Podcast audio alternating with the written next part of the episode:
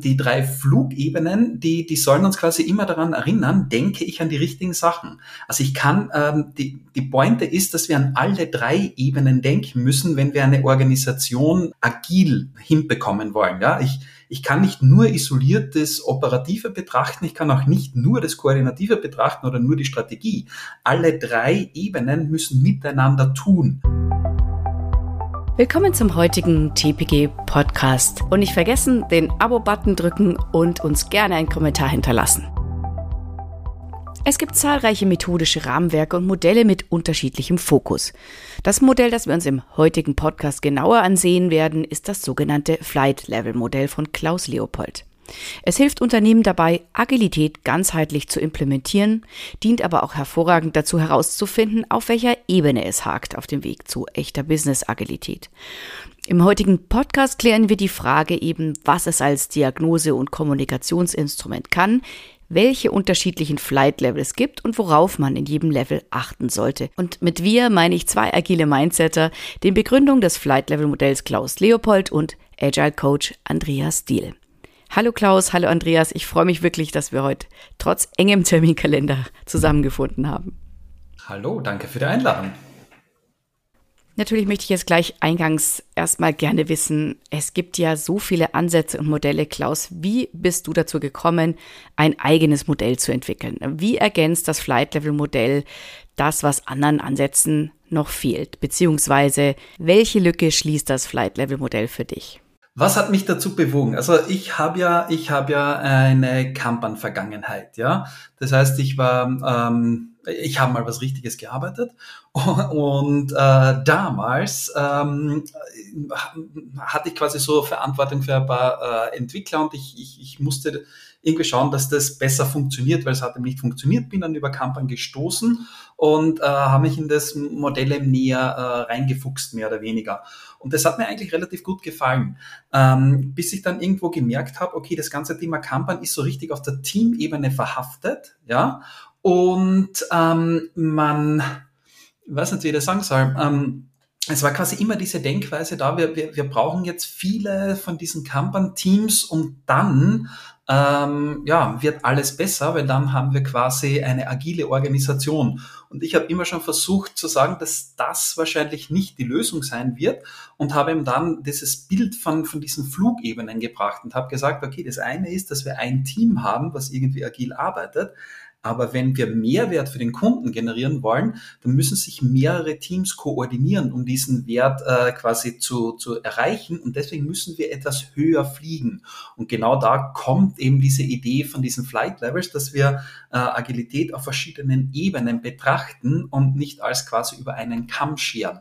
Und ähm, ja, da so ein leichtgewichtiger Ansatz, weil ich glaube, ähm, Flight Levels ist sehr leichtgewichtig, den habe ich nicht gekannt, kenne ich immer noch nicht so richtig und deswegen mh, mm, waren da dann quasi die Flight Levels irgendwie geboren.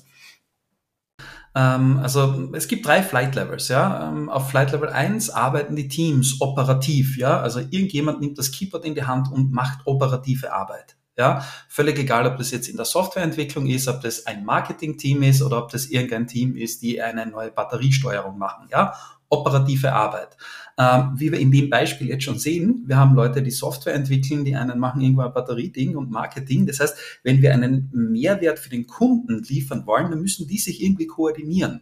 Und es ist eben schwer auf der Teamebene lösbar, außer zu sagen, ja, redet halt alle miteinander und dann tun halt den ganzen Tag reden. Ja?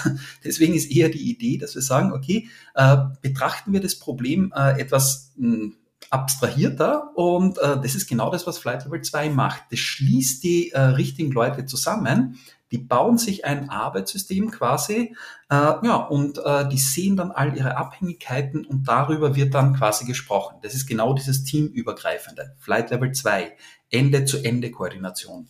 Und häufig macht es ja auch Sinn, dass wir nicht nur darüber reden, okay, äh, wie koordinieren wir uns und wie bringen wir quasi die Arbeit äh, auf die Straße, sondern die Frage ist ja auch hin und wieder, okay, fliegen wir überhaupt in die richtige Richtung? Ja?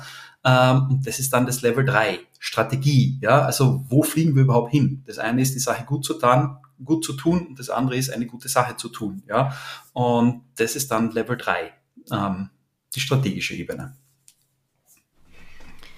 Andreas, aus deiner Praxis heraus, was findest du denn so reizvoll an der Methode? Ich habe sie ja schließlich über dich kennengelernt.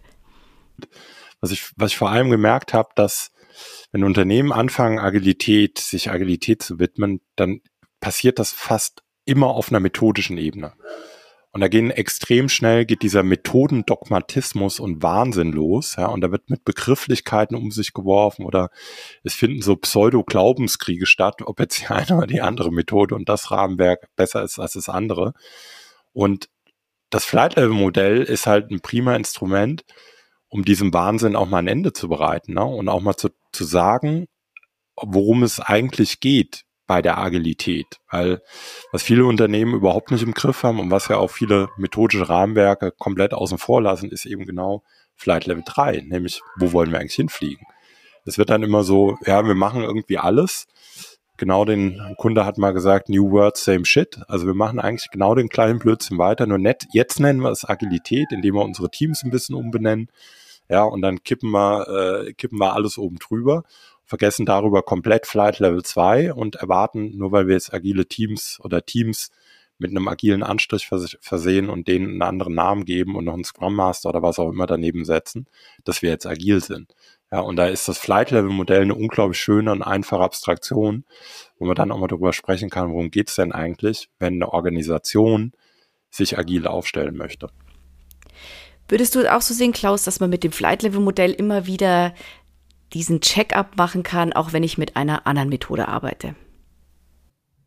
Ja, ich glaube, das, was Andreas vorher äh, gesagt hat, das hat schon sehr viel Schönes. Also ich glaube eben auch, dass es eben nicht sehr, also, es ist, es ist methodenagnostisch. Also ich kann Flight Levels relativ gut äh, gemeinsam mit Scrum verwenden, relativ gut mit, mit Kanban verwenden, aber auch so mit Frameworks, mit riesige Frameworks wie Safe zum Beispiel. Also es ist nicht wirklich ein Widerspruch. Deswegen, wir sagen auch häufig, dass es eben nicht so was wie ein Vorgehensmodell ist, sondern eher ein Denkmodell ist. Es hilft uns herauszufinden, äh, ob wir die richtigen äh, Hebel quasi in der Organisation betätigen, damit wir das erreichen, was wir erreichen wollen. Und gewisse Methoden sind ein Mittel zum Zweck dazu. Ja, und die drei Flugebenen, die, die sollen uns quasi immer daran erinnern, denke ich an die richtigen Sachen. Also ich kann, ähm, die, die Pointe ist, dass wir an alle drei Ebenen denken müssen, wenn wir eine Organisation äh, agil äh, hinbekommen wollen. Ja, ich, ich kann nicht nur isoliert das Operative betrachten, ich kann auch nicht nur das Koordinative betrachten oder nur die Strategie. Alle drei Ebenen müssen miteinander tun. Und deswegen, ja, ich glaube, es hilft uns schon auch äh, einzuordnen und zu schauen, okay, habe ich alles ähm, im Blick im Sinne von, dass diese drei äh, Ebenen abgedeckt werden. Andreas, du hast jetzt ja auch schon erfolgreich damit gearbeitet. Wo hast du denn aktiv Unternehmen mit der Methode geholfen? Sagen wir, bei mir, bei mir kommt kein Kunde drum herum, ja, sei es äh, auch bei einer, zum Beispiel bei einer OKR-Einführung, was, was da oft ja überhaupt nicht verstanden wird, ne? Und das ist wirklich ein, also ein, würde ich sagen, das zieht sich so ein bisschen wie ein roter Faden durch meine Beratungserfahrung, dass vor allem das Management meint, dass Agilität sie am wenigsten betreffe. Weil, also man sei ja doch schon sehr weit agil fortgeschritten. Und dann aber auch mal mit einem Flight-Level-Modell und ich verknüpfe das dann auch gerne kurz mit OKR zu sagen, Moment mal, worum geht's? Es geht darum, dass auf Flight Level 3 Prioritäten festgelegt werden, strategische Ziele formuliert und nicht nur diese Nebelkerzen und ein bisschen Nebel in Tüten, sondern in einem OKR-Modell ganz konkrete Top-Level Company OKR, ja, die der Company eine Richtung geben. Und dann geht es außerdem zweitens nicht drum, einfach auf Flight Level 1 den Teams OKR auf den Tisch zu knallen und sagen, mach mal OKR. Und die machen das dann. Und dann ist man oft total erstaunt darüber, dass die trotzdem alle aneinander vorbeilaufen. Ja, und dann sagen, ja, dann lass uns mal verstehen, was Flight Level 2, nämlich eine Organisation existiert ja nur, um auch gewisse Widersprüche und Abhängigkeit, also weil es, es muss Widersprüche geben und es gibt immer Spannungsverhältnisse, ja. Und Flight Level 2 ist genau dann dazu da, Agilität macht diese Spannungen und diese, diese Abhängigkeiten ja nicht weg. Die sind ja immer noch da. Ja, aber du schaffst ein Instrument, um zum Beispiel mit gemeinsamen Retrospektiven, gemeinsamen Demos, ja, auch in einem großen OKR-Setup, kannst du ja dann sagen, ja, zum Ende gucken wir uns immer alle die Arbeitsergebnisse an. Und dann machen wir nicht nur auf Flight Level 3, auf Flight Level 1 in den Teams Retrospektiven, vor allem gucken wir uns auf Flight Level 2 auch an, wie funktioniert denn OKR für uns als Organisation? Und kriegen damit auch Rückschlüsse, haben wir auf Flight Level 3 wirklich das Richtige getan, das Richtige priorisiert? Was brauchen vielleicht Teams auf Flight Level 1 noch mehr, damit so eine Arbeit mit OKR zum Beispiel noch erfolgreicher wird? Es ist also eine Art Orchestrierung, das die verschiedenen Ebenen im ständigen Abgleich hält, oder? Ja, und auch ein, wie der äh, Klaus es genannt hat, ein Denk-, aber auch ein Erklärungsmodell, weil immer wenn du es über methodische Ansätze erklärst, bist du halt sehr schnell in so einem Buzzword-Bingo. Ja, und dann wird eine Retro und eine Retro auf Retros gemacht und weiß ich nicht was. Und da kannst du einfach, hast du ein sehr einfaches Erklärungsmodell, wo du einfach sagen kannst, Leute, worüber wir eigentlich gerade sprechen. Also ich nutze es dann immer so auch wieder als, als Referenz und Triangulationspunkt, zu sagen, ja, sorry, wenn das Wording jetzt, ne, die Retro der Retros, ähm, vielleicht ein bisschen verwirrend ist oder eine Overall-Demo oder wie du das auch immer nennst, was wir eigentlich gerade machen, um euch alle zu beruhigen, wir sind auf Flight Level 2 unterwegs. Warum? Und dann auch immer wieder das Warum erklären. Ne? Was ist Aufgabe dieses Flight Levels? Und den Leuten auch immer wieder zu sagen, wir wollen Abhängigkeiten transparent machen, weil wir werden sie nicht dadurch, dass wir agil arbeiten, einfach ausradieren. Die sind immer da und die müssen nur gemanagt werden. Und traditionelle Organisationsmodelle haben meiner Ansicht nach, außer Lenkungsausschüsse, wie gut die funktionieren, können wir ein andermal besprechen, gar keine Instrumentarien, um, um Flight Level 2 irgendwie zu managen. Klaus, hättest du für uns ein Beispiel dafür, wie du damit arbeitest, mit dem Flight Level Modell? Mhm, wie man es umsetzt. Ja, äh, Im Wesentlichen geht es darum, äh, äh, also, wir, wir beginnen mal immer damit, dass wir sagen, okay, äh, Flight Levels zu machen, aus dem Grund, dass wir Flight Levels machen, ist einigermaßen unsexy. Wir wollen hoffentlich irgendetwas erreichen damit, ja. Und das heißt, wenn eine Organisation jetzt äh, damit mit dem Gedanken spielt, Flight Levels äh, einzusetzen, versuchen wir als erstes mal ganz klar zu klären, okay, was wollen wir überhaupt, ja. Ähm, und basierend auf dem ähm, ja, versuchen wir zuerst mal rauszufinden, was sind eigentlich überhaupt unsere Flight Level 1, 2, 3 Systeme. Das klingt so einfach. Ne? Also vor allem, wenn man so erklärt, ne? Flight Level 1, das sind die Teams, Flight Level 2 koordinieren sich die Teams, bla. Ähm, man läuft häufig in diese äh, Falle rein, dass man versucht, die, die Aufbauorganisation quasi auf die Flight Levels zu mappen. Und dann geht's los, ja. Flight Level 1, die Teams, die finden wir im Org-Chart schon, die haben wir relativ zügig identifiziert. Flight Level 3, das ist so die Chefs irgendwie, ja, so Geschäftsführung, Vorstand, irgendwas. Und Flight Level 2, das ist halt dann der Rest, ja, das sind dann Abteilungen und ich habe keine Ahnung, was da noch alles so durch die Gegend schwirrt in einer Organisation. Und das ist genauso ein Anti-Pattern.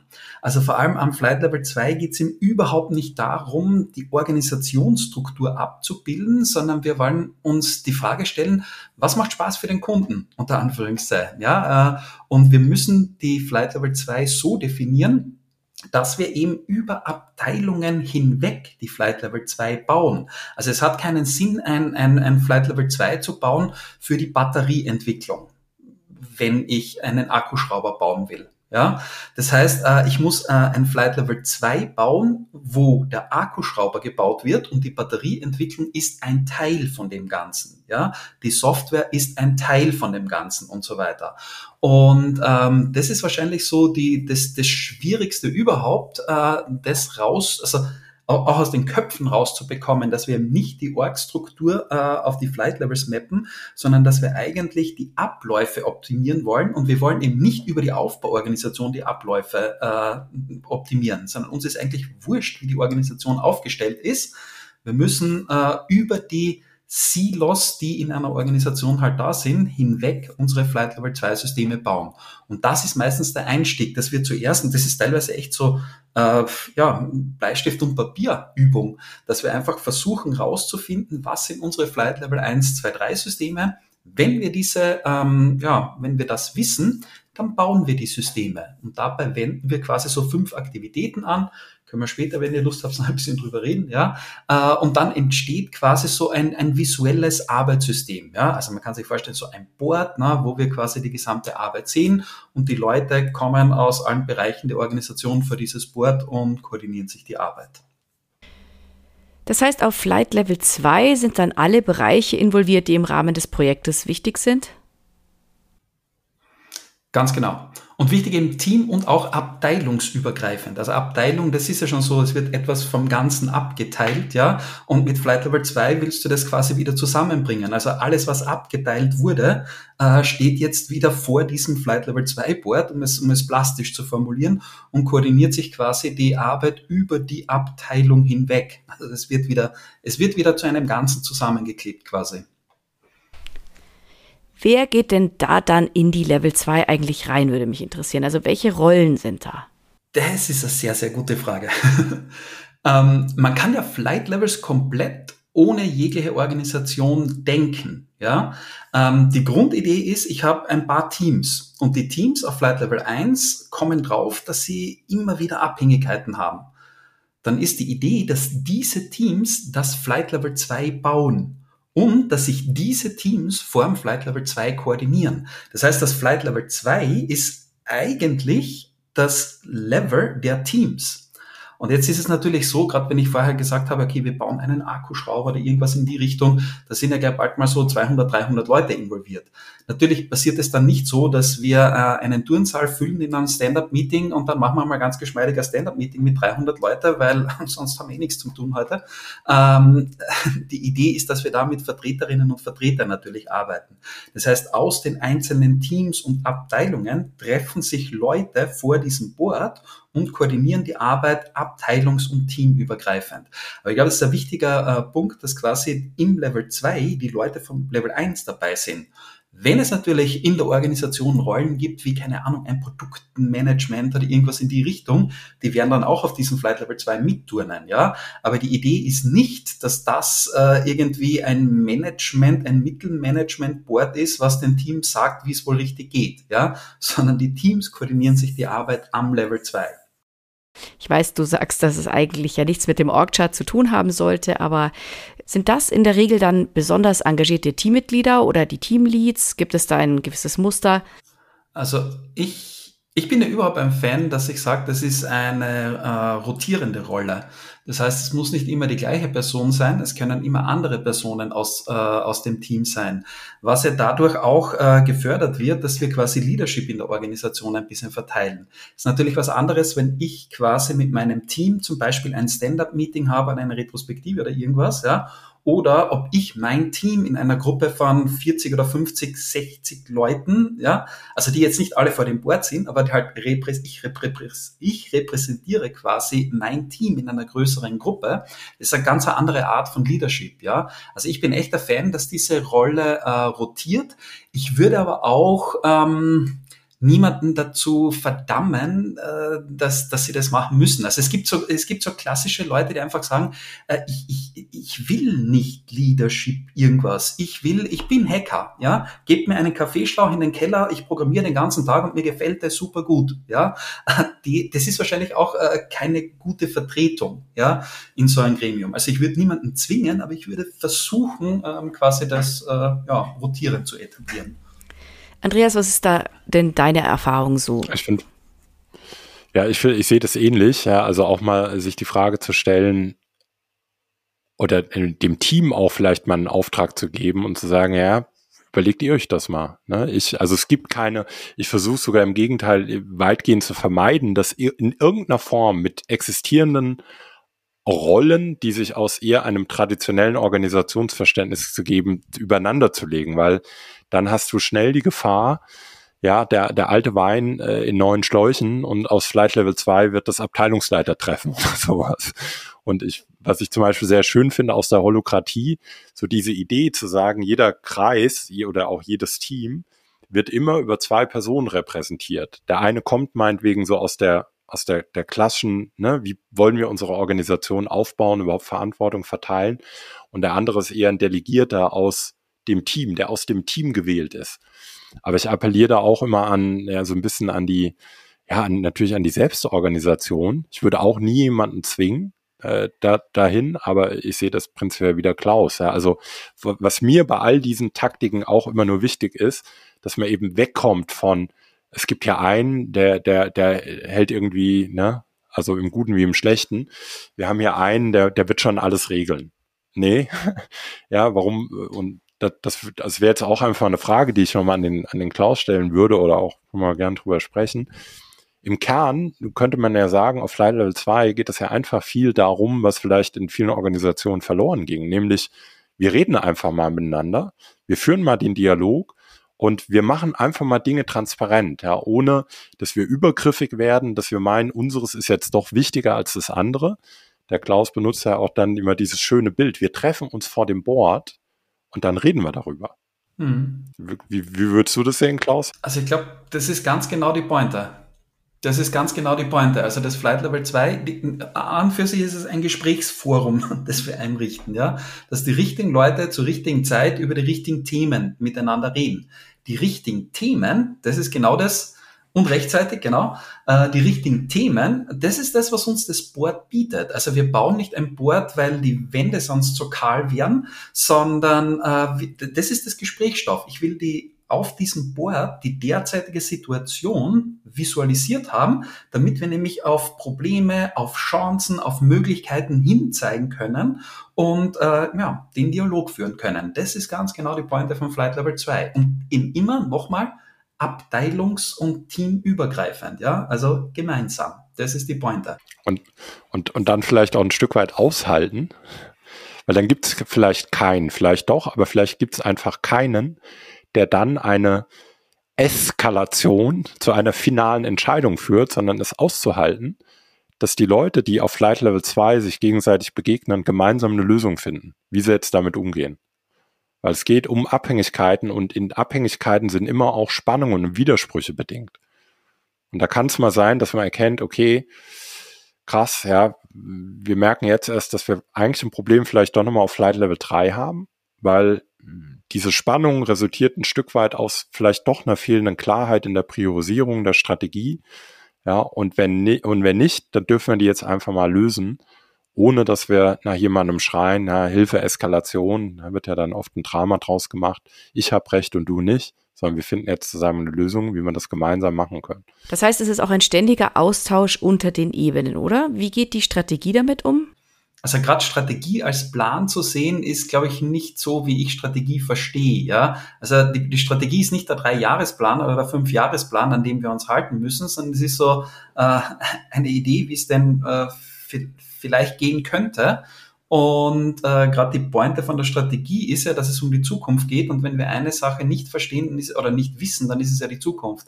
Das heißt, ich glaube, ich glaube, gerade auf strategischer Ebene müssen wir situationselastisch äh, quasi agieren und uns äh, Gegebenheiten anpassen. Ja, zum Beispiel, glaube ich, irgendein Innenminister in Österreich geprägt, situationselastisch. Ähm. Ich würde sogar so weit gehen zu sagen, in einem, in den, in, also allein über dem Wort Strategie, da könnte man schon zehn Podcasts füllen. Und ich finde, es gibt wenige Begriffe, die so missverstanden sind. Was, was ist denn eigentlich eine Strategie? Ja, und in den meisten Unternehmen sage ich, also wo ich dann mal die Einblicke bekomme, sage ich ja gut, puh, ich verstehe nicht, also das entspricht nicht meinem Strategieverständnis. Und ich glaube, dass viele Unternehmen da einfach mit einem sehr vagen Begriff handhaben, aber am Ende eigentlich gar keine wirklichen strategischen Prioritäten haben. Ja, wie will ich auch Prioritäten definieren, wenn ich keine Strategie habe? Das führt dazu, dass glaube, also ich kenne, habe in den letzten zehn Jahren als Berater nicht eine Organisation kennengelernt, wo das nicht der Fall ist. Organisationen, die chronisch überlastet sind. Und das ist ja nicht ein Fehler, weil die Leute zu faul, zu dumm, zu langsam sind, sondern da würde ich sagen, zu 98 Prozent ist der Fehler darin, dass ich viel zu, also Flight Level 3, viel zu viel reinkippe. Und deswegen glaube ich, ja, dass auf Flight Level 2 immer auch ein Stück weit, ich glaube, da dürfen Teams ganz viel miteinander interagieren, weil es viele Dinge gibt, die dann nicht, also es soll jetzt auch nicht so klingen, ne? es ist alles ein strategisches Versäumnis, um Gottes Willen. Es gibt genug Themen, wo Teams miteinander Abhängigkeiten klären können und sollen und auch müssen. Aber es gibt auch viele Themen, wo man sagen kann, okay, da müssen wir, da dürfen wir jetzt vielleicht doch nochmal an die Strategie gucken was wir daraus eigentlich genau für Prioritäten und für Ziele ableiten können. Flight Level 3 ist also der wichtige Filter, der dafür sorgen muss, dass nicht zu viel in die anderen Level runtergegeben wird? Ja, für, für, für mich Strategie auch nicht ein Plan, ne? sondern Strategie hätte für mich einen Auftrag gewesen, auch einen Handlungsrahmen abzustecken, ohne den abschließend zu definieren, weil die Welt dreht sich unglaublich schnell und verändert sich. Aber zumindest mal einen Handlungsrahmen abzustecken und auch eine, eine gewisse Fokussierung in eine Organisation zu geben. Man könnte es ja mal am Beispiel einer digitalen Transformation machen. Und wenn ich dann lese, Strategie ist, also ich mache es jetzt mal extrem einfach, das habe ich so, glaube ich, tatsächlich noch nicht gelesen, aber ne, äh, äh, digital, genau. Die Digitalstrategie, das ist jetzt ein wichtiger strategischer Eckpfeiler. Dann ist das ja, das ist ja keine Strategie, ne? Das ist ja, da kann ich mich ja, da darf ich mich ja dann nochmal fragen, ja, was genau bedeutet denn Digitaltransformation? Will ich mich transformieren in der Art, wie ich meine eigene Wertschöpfung orchestriere? Will ich mich transformieren in Bezug auf, wie ich mit meinem Markt interagiere? Will ich mich transformieren in Bezug auf vielleicht sogar völlig neue Produkte, Services und Geschäftsmodelle? Also allein mal auf dieser äh, Abstraktionsebene eine, eine Priorisierung, eine Entscheidung festzulegen, ja, um dann nochmal ein, ein Stück runterzugehen, zu sagen, okay, jetzt nehmen wir mal an, digitales Marketing und der Marktzugang ist, ist genau meine strategische Priorität. Was genau ist denn dann dort vielleicht also ich mag unglaublich gerne bezüglich Strategiearbeit Richard Rummelt. Der hat meiner Ansicht nach die besten Strategiebücher geschrieben, die mir in die Hände gefallen sind. Und er macht das immer über so einen netten Dreiklang, ja. Also, so, was ist eigentlich der Challenge? Punkt eins. Zweitens, was sind so sogenannte Guiding Policies? Und drittens, was sind konkrete Actions, die wir auf diesem Weg erfüllen wollen? Ja, und da bin ich, da bin ich ja dann schon wieder, um das aufs Flight-Level-Modell zu übertragen, konkrete Actions kann ja dann schon wieder sein, da bin ich schon vielleicht wieder fast auf einer Team of Teams, beziehungsweise ja, sogar auf einer Teamebene. Aber Strategie wird viel zu oft meiner Ansicht nach missverstanden mit, äh, ich schreibe eine Wunschliste, was ich alles gerne hätte. Und nicht Strategie, wo liegen genau die Herausforderungen, ja, und wo genau, was glauben wir, ist das beste Vorgehen, um auch eine gewisse Herausforderung, einen gewissen Hebel überhaupt auf unsere Organisation zu kriegen. Klaus, das heißt, wenn du in ein Unternehmen gehst und die Flight Levels vorstellst, mit welchem Level fängst du an, mit wem sprichst du zuerst? Mhm. Ähm, also ich versuche natürlich schon so, so, hoch wie möglich zu starten und ich vermeide es, auf Flight Level 1 zu starten, auf der Teamebene zu starten und kann jetzt noch vielleicht zwei Sätze dazu sagen, warum. Ähm, auf Flight Level 1 zu starten bedeutet, dass man sehr viel Veränderungsenergie in einer Organisation aufbringen muss. Ja, also wenn ich da, keine Ahnung, 200 Teams habe und denen dann erzählen muss, dass die ihre Arbeitsweise ändern, ja, da hat man schon ein, zwei Tage zu tun. Ähm, wenn wir die Einflugschneise Flight Level 2 äh, nehmen, dann und das ist das Schöne am Flight, Level, äh, am Flight Levels Ansatz, dass es eigentlich methodenagnostisch funktioniert. Das heißt, die Teams müssen einmal prinzipiell nicht ihre Arbeitsweise ändern, sondern wir stellen nur sicher, dass das richtige Team zur richtigen Zeit an der richtigen Sache arbeitet und das Minimum Commitment ist, dass sich äh, ein, zwei Leute aus den Teams finden, die sich ein, zweimal in der Woche vor einem Board sich mit den anderen äh, Teams koordinieren. Also das ist jetzt äh, überschaubar im Sinne von der Veränderungsenergie, die man äh, investieren muss. Ähm, Level 3 äh, hat natürlich den Charme, dass wir, ähm, ja, häufig ist das Problem auf Level 2, das hat eh vorher Andreas schon äh, auch angedeutet, äh, dass, es kein gescheites Level 3 gibt. Ja? Und äh, jetzt können wir dann überspitzt formuliert die Dysfunktionalität am Flight Level 2 vielleicht etwas besser managen, aber äh, den richtigen Hebel habe ich in der Hand, wenn ich quasi am Level 3 dann auch, so wie Andreas das auch äh, gesagt hat, quasi den Zufluss zur gesamten ähm, Organisation irgendwie im Griff habe. Ja? Das heißt natürlich, wenn es geht, würde ich immer auf Level 3 äh, starten. Ähm, und Level 2 hat aber schon auch sehr viel Charme, weil man, also ist charmant, ähm, weil die Veränderungsenergie ist gering, man hat aber trotzdem einen riesen Hebel und man ist quasi schon am Blink zu Level 3. Es ist immer die Frage, na, ich kann mir immer wünschen, am Level 3 zu starten. Die Frage ist, habe ich die richtigen Stakeholder an Bord, dass das auch funktioniert? Wann passt das Flight-Level-Modell denn nicht? Also ich glaube, wenn ich mir so, ja, ich glaube, wenn ich mir so äh, ein et, etwas vorstellen kann, was die, was die Flight Levels definitiv nicht bieten, dann ist es diese Mechaniker-Mentalität, was von vielen Consulting-Häusern äh, quasi erwartet wird. Bringt mal ein paar Mechaniker her, unsere Organisation ist kaputt. äh, die schrauben dann da irgendwas rein, Henker-Methode und dann geht's wieder. Und das ist genau das, was Flight Levels eben quasi nicht liefert, weil, ähm, vorher schon gesagt, Denkmodell, jetzt ist Denkmodell halt äh, denkbar unsexy, weil wer mag schon denken heutzutage, aber ich glaube, das ist es, ja. Ähm, wir wollen irgendwie, äh, ja, rausfinden, wie unsere Arbeit funktioniert und basierend auf diesen Erkenntnissen genau diese Verbesserungsschritte vornehmen, äh, die uns unserem Ziel, was wir erreichen wollen, näher bringen. Also es ist nicht das Breitbandantibiotikum oder die Schrotflinte, sondern es ist eher so ein laserfokussierter Ansatz, wo wir genau das tun, was quasi Sinn bringt. Also ebenso äh, Mechanikermentalität, einfach mal äh, alles umbiegen und so weiter, das ist es nicht in keinster Weise. Du bist die Pilotin deiner eigenen Veränderung und Verbesserung. Das ist die Pointe von Flight Levels. Wie sind denn die Reaktionen der Leute in der Regel? Stößt du da oft auf Widerstand? Es ist ja nicht so, dass wir sagen, ja, äh, keine Ahnung, ihr müsst alles selbst äh, alleine herausfinden, aber äh, so die Grundhaltung ist, ähm, es ist euer Problem und es ist eure Lösung, ja. Und äh, wir haben recht viele Werkzeuge, wie ihr euer Problem lösen könnt. Und wir können euch diese Werkzeuge zeigen und äh, ihr müsst es aber tun. Ich kann das nicht von extern quasi umschrauben. Und ich glaube, ähm, äh, Reaktionen sind, ähm, also ist eben die Frage, wie ich ticke. Also wenn ich äh, genau das will, dass ein Mechaniker vorbeikommt, ja, die werden nicht sehr viel äh, von, von dem Ansatz halten. Man muss aber sagen, und das ist das, was ich sehe, dass sich echt verändert, auch in letzter Zeit. Äh, ich glaube, viele Organisationen haben es mittlerweile satt, dass immer mehr äh, Consultants halt äh, reinkommen und jetzt jetzt geht's aber wirklich. Ne? Also jetzt ist es wirklich jetzt die letzte äh, Reorganisation in diesem Monat nach dem Motto, ja. Äh, und, und dann wird es aber wirklich gehen, ja. Ähm, sondern dass wir Leadership und dass wir auch quasi Verantwortung übernehmen und das ist äh, definitiv etwas, was, was sehr, sehr viele Organisationen genau deswegen im äh, Flight Levels verwenden, weil sie das auch genauso wollen. Und ja, man bekommt halt äh, quasi diese Kunden, äh, die man, ja, wofür das Produkt, wenn man das als solches äh, sehen will, äh, was das eben hergibt. Ne? Und ja, die Mechaniker bekommen wir nicht.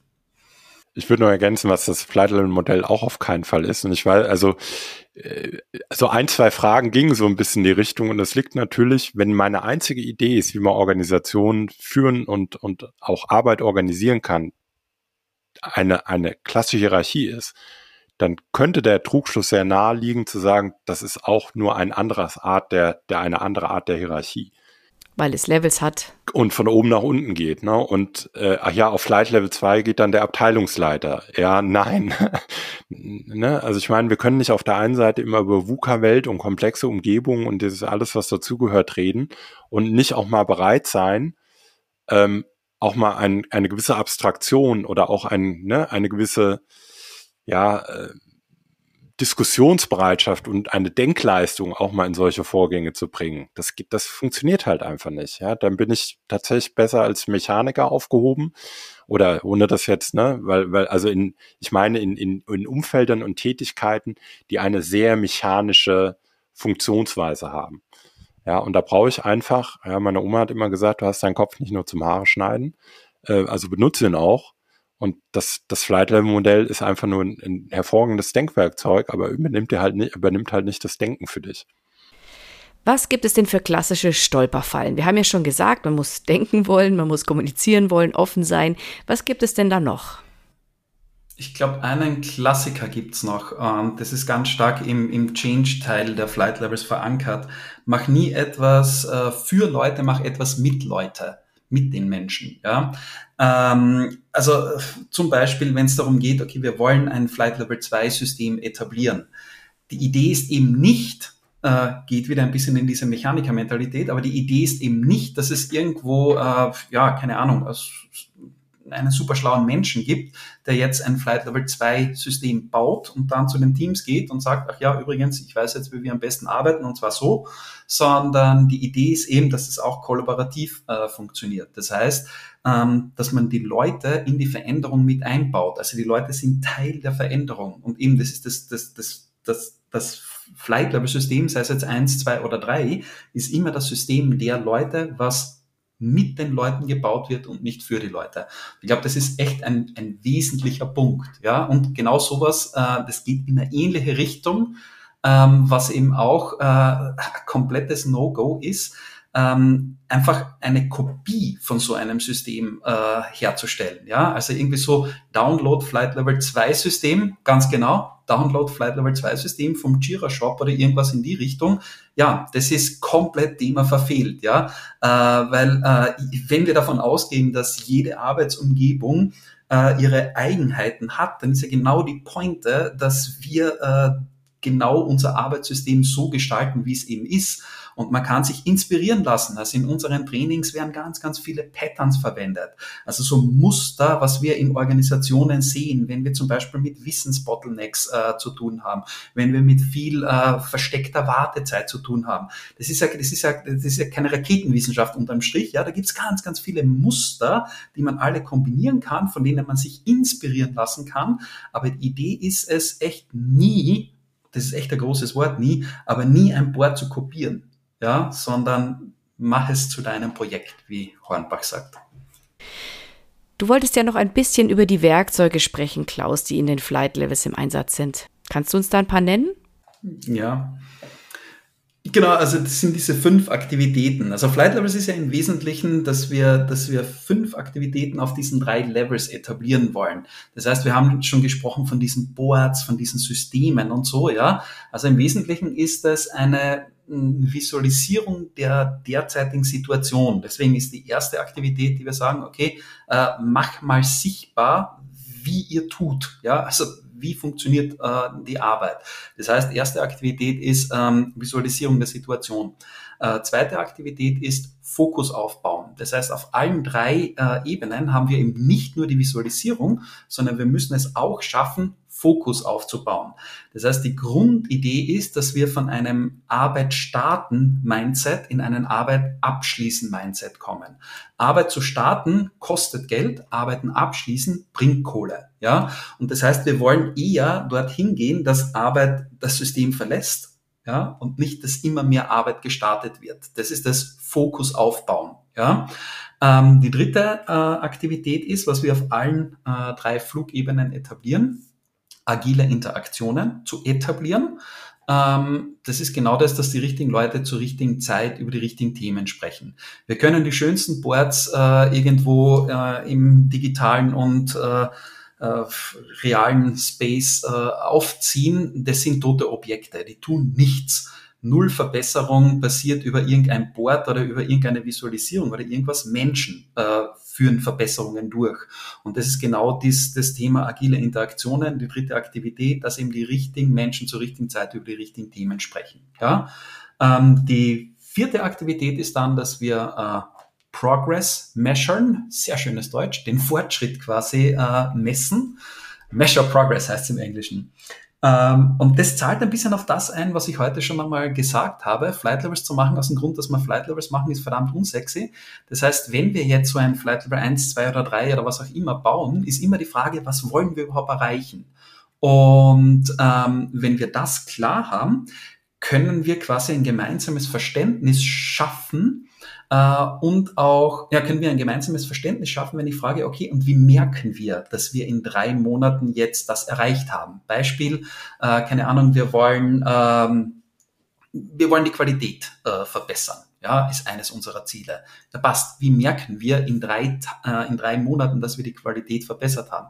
Haben wir weniger Bugs in unserem Bug-Tracker oder haben wir weniger Anrufe beim, bei der Support-Hotline? Ja, also, ne, also so, sobald ich sage, okay, wie merken wir, dass wir besser werden, müssen wir ein gemeinsames Verständnis schaffen. Der Klassiker ist immer, wenn ich sowas höre wie, wir wollen agiler werden. Sensationell der größte Heißluftballon, den es irgendwo gibt auf diesem Planeten. Ja? Wie merken wir, dass wir in drei Monaten als Organisation besser geworden sind? Die einen sagen, ja, wir umarmen mehr Bäume und die anderen sagen, wir sind schneller, stärker, keine Ahnung. Ja? Also was ist es? Ja? Äh, und das ist eben einigermaßen charmant, deswegen ist dieses Messen eben schon ein wichtiger Teil. Ja? Genau, und da vielleicht noch dazu erwähnt, wann immer wir eine Metrik etablieren, müssen wir auch Gegenmetriken etablieren. Wenn ich zum Beispiel schneller werden will, Ja, Time to Market hören wir so relativ häufig, ähm, wollen wir verbessern. Das erreicht man relativ schnell, indem wir einfach auf ein bisschen Qualität verzichten und die Mitarbeiter ausbrennen. Ja, das heißt, äh, wenn, wenn wir irgendwo eine Metrik etablieren, müssen wir Gegenmetriken etablieren, damit wir das Gesamtsystem nicht suboptimieren. Jetzt habe ich viel über die vierte Praktik gesprochen. Das ist Measure, uh, Measure Progress. Finde ich aber einigermaßen wichtig, ja. Und die fünfte Praktik ist verbessere dich. Und das bedeutet, du drehst dich im Wesentlichen im Kreis, du bist nie fertig, ja. Das heißt, ähm, visualisiere die Situation auf allen drei Flugebenen, äh, bau Fokus auf auf allen drei Flugebenen, ähm, etabliere agile Interaktionen auf allen drei Flugebenen, äh, messe den Fortschritt quasi auf allen drei Flugebenen und verbessere dich permanent. Und das äh, etablieren wir in der Organisation. Andreas, wie siehst du das bei dir? In welchem Schritt siehst du die größte Schwierigkeit für die Kunden? Am, am schwierigsten ist Schritt zwei. Fokus. Den Fokus wirklich aufzubauen. Und das auf, auf allen Ebenen. Das ist echt, echt, echt schwierig. Und da kommst du ja auch schnell nochmal in, in Diskussionen rein. Ähm, weil was ich erlebe, dass Leute halt sehr, sehr stark in Aktivitäten denken. Aber wenn du Fokus willst, dann brauchst du ja auch gleichzeitig die Frage, ja, also fokussiere ich mich hier auf eine gewisse Aktivität oder stelle ich mir vorher nochmal die Frage, Moment mal, worum geht's denn eigentlich genau bei dieser Aktivität? Was will ich damit erreichen? Also dieses, ja, man muss jetzt nicht immer alles end-to-end -end denken, aber zumindest so ein bisschen diese, diese Outcome-Orientierung. Das, was ich hier tue, wozu führt das denn? Und was ist denn das, was ich eigentlich erreichen will? Ja, also wir kommen immer wieder dann auch auf die Fragen, ein Stück weit, wohin wollen wir auch steuern? Weil ich kann das ja auf Flight Level 1 auch vielleicht nur richtig, richtig gut beantworten, wenn ich auch ein bisschen einen Referenzpunkt habe. Und diesen Fokus aufbauen, das ist brutal, das ist brutal hart, finde ich. Aber wie hilfst du da den Leuten hier auf Kurs zu bleiben? Ich stelle einfach, ich stelle einfach unglaublich viele Fragen und höre auch, sage mal, ich komme vom Land, musst du mir nochmal erklären. Warum ist das jetzt genau das Wichtigste? Habe ich noch nicht verstanden. Tut mir leid, mein Fehler. Erklär es mir nochmal.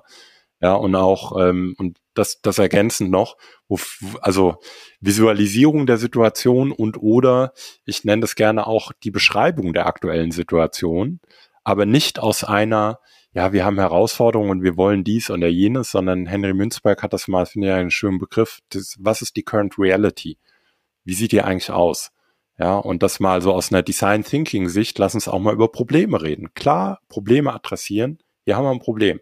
Und die Leute in diesem, in diesem Denken zu halten, ne? Und das sind die Probleme. Und deswegen wollen wir uns darauf konzentrieren, also diesen Fokus etablieren. Das ist, also, wie helfe ich, glaube ich, Ihnen, indem ich, wie gesagt, viele Fragen stelle und diesen Raum halte? Du lässt sie nicht aus. Nee. Ich bin zwei Meter groß, wenn ich mich in die Tür stelle, da wird es sehr dunkel und also ich, ich, ich helfe da drinnen zu bleiben, ne? Und zu sagen, nee, wir bleiben jetzt hier dran. Und ja, ich weiß, es tut weh. Und ja, ich weiß, da gibt's immer Leute, die wollen dann doch ne, äh, dem ausweichen und gehen im Widerstand. Und vielleicht braucht man auch manchmal wirklich eine Pause, weil das ist echt, das ist, finde ich, an vielen Stellen, äh, das strengt halt auch wirklich an. Das ist kognitive Höchstleistung. Aber du meinst, der Trick ist priorisieren und dann runterbrechen, bis es wirklich klar ist, wo es hingeht, oder? Also da bin ich voll dabei. Ich glaube auch meiner Meinung nach ist das das Schwierigste überhaupt, diesen Fokus aufzubauen. Ähm, was ich hin und wieder mit mehr oder weniger Erfolg äh, einsetze, ähm, ist so, so, so Bilder quasi in die Richtung. Also wir können natürlich bei zehn Themen einen Meter Fortschritt machen. Wir können bei einem Thema zehn Meter Fortschritt machen oder bei 100 Themen einen Zentimeter Fortschritt machen. Ja, also welchen Fokus wollen wir haben da drinnen? Ja, ähm, alle Idee, also es mangelt nie an Ideen, ja, ganz Silicon Valley ist voll mit sensationellen Ideen. Ähm, die Frage ist, wo wollen wir im wahrsten Sinne des Wortes Meta machen, ja? Und ähm, ja, das hilft nicht immer, aber es ist zumindest etwas greifbar, ja. Und das ist natürlich jetzt das Lineare. Natürlich wissen wir, dass wir, wenn wir an 100 Themen arbeiten, nicht einen Zentimeter Fortschritt machen, sondern meistens ist ja Fortschritt dann im Millimeterbereich, ja. Aber trotzdem, es hilft irgendwie, das einzuordnen. Aber man muss ja auch vielleicht für einen die eine oder andere Organisation entschuldigend sagen, es ist ja auch wirklich, also wenn ich mir alleine, ähm, ich werde nie vergessen, dann war ich mal auch in der Beratung und dann hat das wirklich gedauert, ne, so diese Interaktion, bis ich den Eindruck hatte, das sagt auf der anderen Seite, bis jemand auf der anderen Seite sagte, scheiße, das mit der Digitalisierung, das ist ja alles und nichts. Also wenn ich das wirklich konsequent umsetze, würde ich ja eigentlich anfangen, meine Organisation nebenan einen zusätzlichen Bürokomplex anzubieten und alles nochmal aufzubauen. Ja, also es ist ja schon jetzt allein durch Digitalisierung, das ist ja brutal. Also das muss man ja auch hm, vielleicht an der einen oder anderen, es ist wirklich, wirklich viel. Es wird sehr, sehr breit und diesen, diesen Fokus wieder für sich zu finden und eine gewisse Klarheit ist wirklich, es ist eine, eine, eine anstrengende Aufgabe. Und das ist ja nur ein, ein Thema von, von vielen, die viel, die eine oder andere Organisation vor der Brust hat. Ja, wegen gerade schon viel Herzblut in eine Sache geflossen ist, dann ist das sicher erstmal ja, schmerzhaft. Da gibt es sicher Widerstände, das auf, aufzugeben, oder? Genau, oder ja, der Wort, Klaus meint ja eben schon das Wort Abteilung, da steckt ja schon so viel Schönes drin. Genauso ein schönes Wort ist die Entscheidung. Also ent, ich muss mir einfach entscheiden, weil äh, die Leistungsfähigkeit einer Organisation ist halt nun mal einfach begrenzt. Das ist, ne, und diese Entscheidung auch mal herbeizuführen und dann auch mal zu überlegen, ja, ich will eher in diesem Thema, in diesem und in diesem Thema jeweils 50 Meter vorankommen. Und ja, das tut weh, weil die anderen Sachen, ich muss akzeptieren, dass ich in diesen Themen keinen Fortschritt erzielen werde. Das muss ich akzeptieren. Und da ist ja auch wieder viel, ja, ich habe selber noch keine gute Antwort gefunden. Ich glaube, ähm, manche Leute, ja, den äh, vielen Leuten oder vielen Führungskräften, glaube ich, fehlt so ein bisschen der Mut, das zu tun. Oder auch dieser potenzielle Konflikt, der entsteht, wenn ich sage, ich lasse eine Sache mal. Ich habe immer das Gefühl, das sind alle, liegen sich gerne in den Armen und sagen sich den ganzen Tag, wir sind dran. Ja, ich mal, wo dran? Ja, also weiß ich nicht. Geh, bin ich dran, äh, daran einen Triathlon zu laufen, wenn ich jeden Morgen eine halbe Stunde spazieren gehe? Oder bin ich dann dran? Was heißt denn das, dran zu sein? Ne? Aber ich glaube, so diese Bereitschaft, wirkliche Entscheidungen zu treffen, die auch mal weh, wehtun und, dann auch mal in diesen, ja, in diesen Konflikt und oder man könnte auch sagen, äh, in den Dialog zu gehen und wirklich auch zu einer gemeinsamen Entscheidung vielleicht zu kommen. Ich glaube, das ist, das ist schwer. Aber auch da kann man ja, der Klaus hat das ja eben auch nochmal wunderschön betont, auch diese Entscheidung kann man ja mit den Leuten treffen. Man muss ja nicht entscheiden und dann sagen, das ist jetzt so, weil das hat man, ähm, da gibt es auf Harvard Business Review einen schönen, schönen Artikel. Ähm, Fair Process heißt da, meine ich. Fair Process, ja. Da haben sie mal untersucht, was ist den Leuten eigentlich wichtig beim Treffen einer Entscheidung. Und das Interessante ist, es ist nicht so sehr, was für eine Entscheidung getroffen wird, sondern vielmehr, wie sie getroffen wird. Wurden wir, wurden, konnten wir was sagen? Konnten wir uns einbringen? Ist für uns transparent, wie die Entscheidung getroffen wird, warum sie so getroffen wurde? Ja, und vor allem dann auch eine gewisse Klarheit in der Entscheidung und nicht so ein wasch mich, aber mach mich nicht nass. Ja. Zum Schluss würde ich sehr gerne noch mal kurz zusammenfassen, was das Besondere an den Flight Labels ist, damit wir auch mit dem ganzen Know-how hier jetzt rausgehen. Klaus, was ist für dich noch mal das Kernargument für die Flight Levels? Ich äh also die Flight Labels sind meiner Meinung nach ein, ein leichtgewichtiges und kosteneffizientes, effektives äh, Modell, mit denen man wirklich teamübergreifend in der gesamten Organisation ähm, Agilität verbreitet. Und das zwar ähm, ja eben nicht durch Kopieren von einer Schablone, ähm, sondern äh, wir lösen quasi die Probleme, die es zu lösen gibt und nicht äh, alles lösen, was wir irgendwie lösen könnten. Also wir, installieren keine Lösungen, zu denen es äh, kein Problem gibt. Und ich glaube, das macht es auch wahnsinnig kosteneffektiv. Das darf man, glaube ich, auch nicht äh, vergessen, weil es eben nicht das ist, naja, machen wir einfach mal alles, irgendwas wird schon wirken, sondern äh, ja, Light Levels fun funktioniert laserfokussiert und man braucht halt vielleicht nicht alles. Und dadurch ist es auch echt günstig. Andreas, möchtest du da noch was ergänzen? Ja, weil es einen echten Austausch ermöglicht. Abseits all dieser methodischen Buzzwords, äh, von denen man ja meistens sagen muss, meistens haben die Leute die Methode selber nicht begriffen. Also nutzt es ja, wenn genau, wenn Agilität wirklich ein Thema einer Organisation ist, fangt mit dem Flight-Level-Modell an. Und, und vielleicht noch ein, einen ergänzenden, ich glaube, da haben wir aber auch drüber gesprochen, weil ich sage es trotzdem, es auch mal als Referenzmodell zu nutzen, wenn es irgendwo hakt. Also wenn was auch immer für eine Beratung da war, wenn ein riesen Aufschrei gemacht wurde, Agilität und ein Jahr später oder anderthalb Jahre später merkt man, Moment mal, äh, wir benutzen zwar neue Worte, aber es ist irgendwie immer noch der gleiche Mist. Irgendwas stimmt doch nicht. Lass uns doch mal überlegen, was es genau eigentlich ist. Dann ist es, glaube ich, ein guter, gutes Referenzmodell, das einem auch hilft, mal wieder den am Fußballplatz, würde man sagen, den Kopf mal zu heben und zu schauen, wo man eigentlich wirklich steht und wo auch Mitspieler stehen und was eigentlich Probleme sein könnten, damit man dann vielleicht den nächsten Schritt der Verbesserung anstrebt. Dann bedanke ich mich für eure Zeit und die Einblicke in das Flight Level Modell. Ich verlinke noch alle wichtigen Referenzen natürlich und freue mich aufs nächste Mal. Euch eine gute Zeit und vielen Dank. Vielen Dank für die Einladung. Dankeschön, Tina. Bis dann. Tschüss. Ciao. Weitere Informationen zu Projektportfolio und Ressourcenmanagement finden Sie auf unserem YouTube-Kanal und dem TPG-Blog unter www.tpg-blog.de.